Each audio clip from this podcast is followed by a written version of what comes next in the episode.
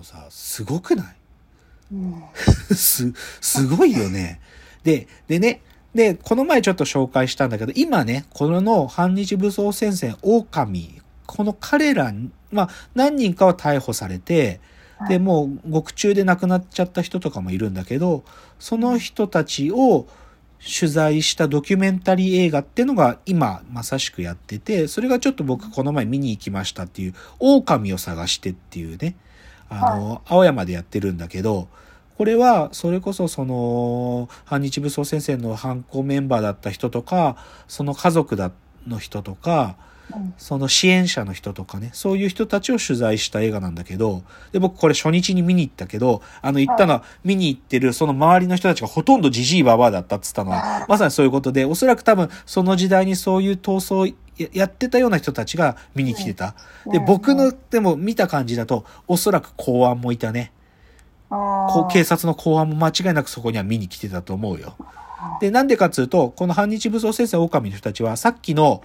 連、日本赤軍が海外で事件を起こした時に、解放しろっつって、解放しされた仲間っていうのが、この反日武装戦線の多く犯人の中、何人かも解放されてんの。その、クアラルンプールの事件で佐々木則夫ってやつが超法規的措置で釈放されてるんだけど、この佐々木則夫っていうのはこの爆弾テロ犯の一人だったりとか、うんそう、あと、その次のダッカの日航機ハイジャック事件の時に、大道寺綾子っていうのと駅田由紀子って二人の女性メンバーが解放されてるんだけど、この二人も、その、このは爆弾はテロの犯人だったんだけど、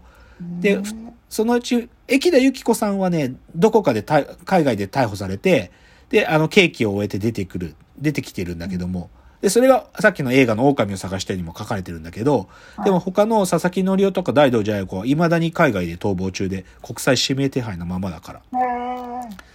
でも、こういうことあったのよ。すごくない？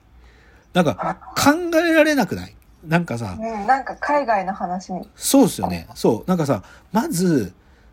なまず我々が、僕もよくわかんないのはさ、若者たちが革命だってさ、声を上げてさ、うん。ほとんど日本全国どこかでて、あの、デモが起きてたってことにまず衝撃なのと、はい。その活動の一部の奴らがぶ過激化してって、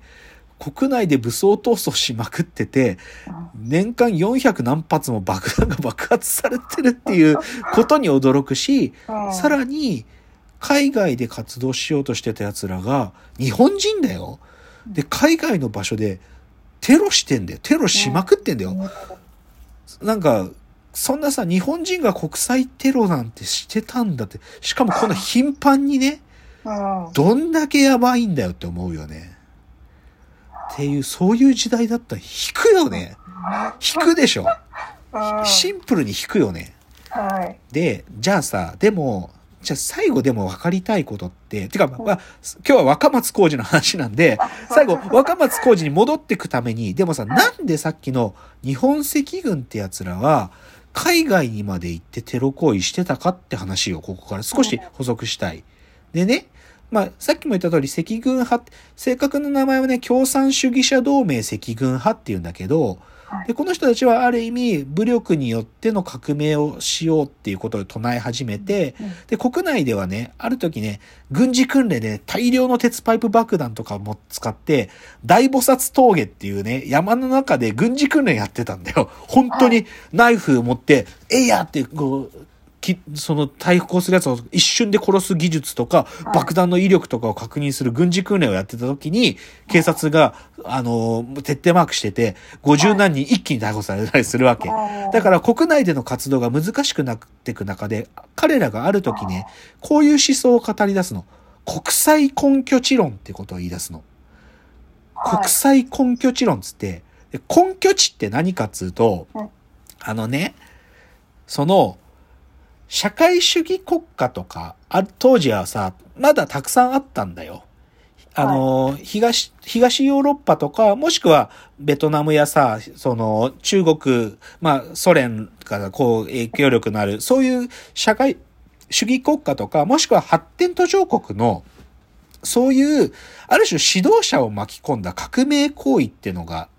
日本だけじゃなくて海外でも少しずつ起こり始めていて、そういう人たちと連帯してね、だからそういう場所を根拠地と彼らは呼ぶんだけど、はい。その各国の政治的主導者たちまで巻き込んだ革命行為をする、その国際根拠地っていうのを作って、で、世界同時革命っていうのを起こそうっつってたんだよ。だから、日本っていう一つの辺境じゃなくて、世界の各国で自分たちの思想に共感したりとか、あとは資本主義にある意味、資本主義を拒否するような国の人たちと連帯して、世界革命戦争が起こせるって本気で信じてたの。うんだから、あの、淀号ハイジャック事件っていうのはさ、淀号、これ赤軍メンバーが淀号っていう飛行機ハイジャックして、北朝鮮に渡ったんだよ。で、北朝鮮渡って、北朝鮮で革命、軍事闘争をやろう。軍事訓練を受けて軍事闘争をやろうって言ったメンバーが淀号だったりとかね。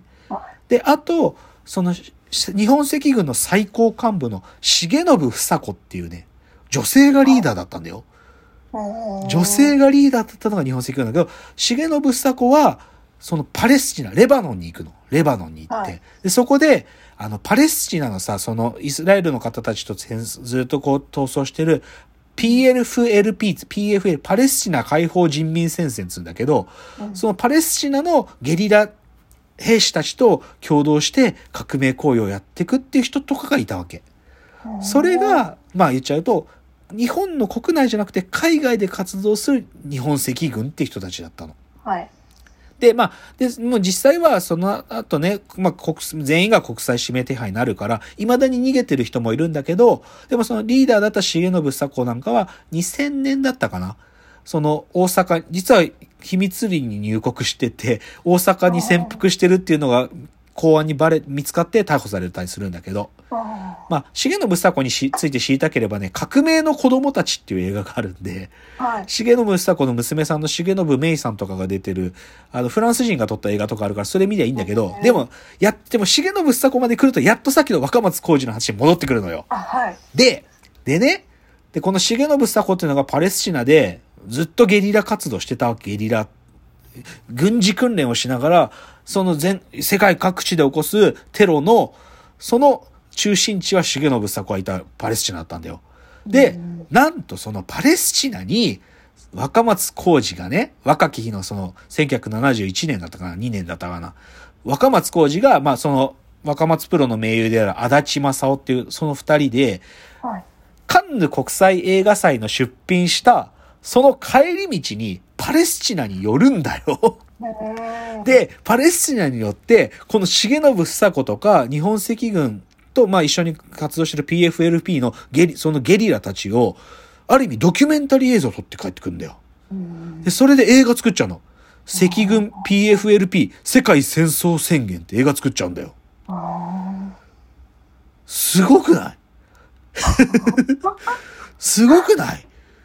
で、この、実際でさ、あの、さっき言った、止められるか俺たちの中では、この若松浩二が赤軍の奴らと会って映画撮ってきたというところもの、ちゃんと描かれてて、会える、会えるらしいから重信と会ったよつって帰ってきて、で、あいつらいいやつなんだよとか言って若松浩二が泣くんだよ。俺たちがな、山から降りた翌日に、奴らな、爆撃受けて亡くなっちまったんだよとか言って、泣いて。でさ、あだち、この映画にしようって言って映画にするの。で、しかもその作られた映画は、その劇場で公開するんじゃなくてね、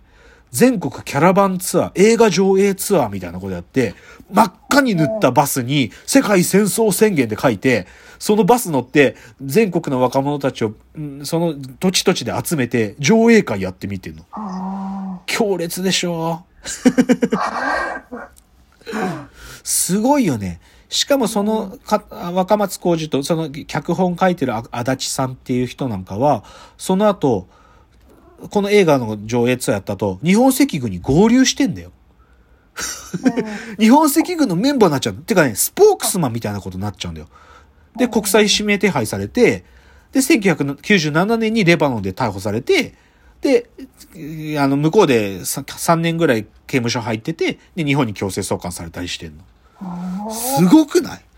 すごいよね。だから単純に若松プロって、その時代の若者たちに訴えかける映画撮ってたどころの話じゃなくて、その内部入り込んできて映像撮って帰ってきちゃってんだ。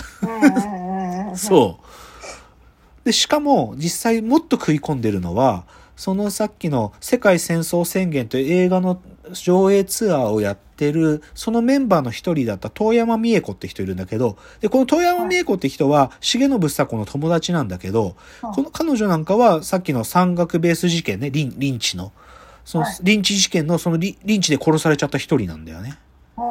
とか、あと、若松プロに所属してた和光さんって人なんかは、その、まあ、若松プロのスタッフだったんだけど、日本赤軍のメンバーになってテロ活動してるからね。だから、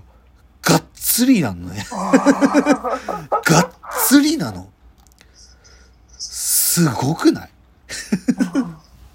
すすごくない？いや、僕、で、別に僕は、なんていうか、あ、まあ、ちょっとこれ最後のチャプターで総括はしますけど、はい。シンプルにすごくないですか？なんか。なんか、そんなことが日本っていう国であったのって驚くよね。うん。うん。で、だけどこのことをさ、なんか、もう81年生まれの僕は、自分で情報をディグることでやっと手に入れたわけで、はい。うん。で、深谷さんは全くほとんど知らないでしょ？聞いたこともないでしょ、知らないです。ねえなんかさ、なんかこ、なんでなんだろうね？なんでこれ知らないんだろうね？なんか、なんか、知ってなきゃいけないことのような気がするのにさ、はいでもほとんど知らないんだよね。うん。うん。ねえこれはちょっとだからその最後でちょっと総括の時間しますけど、はいでも、とにかく、こういう映画プロダクションがあり、うんこういう映画が撮られてたということですよ。はい。ゾッとしますけどね。じゃあ、今日最後のチャプターです。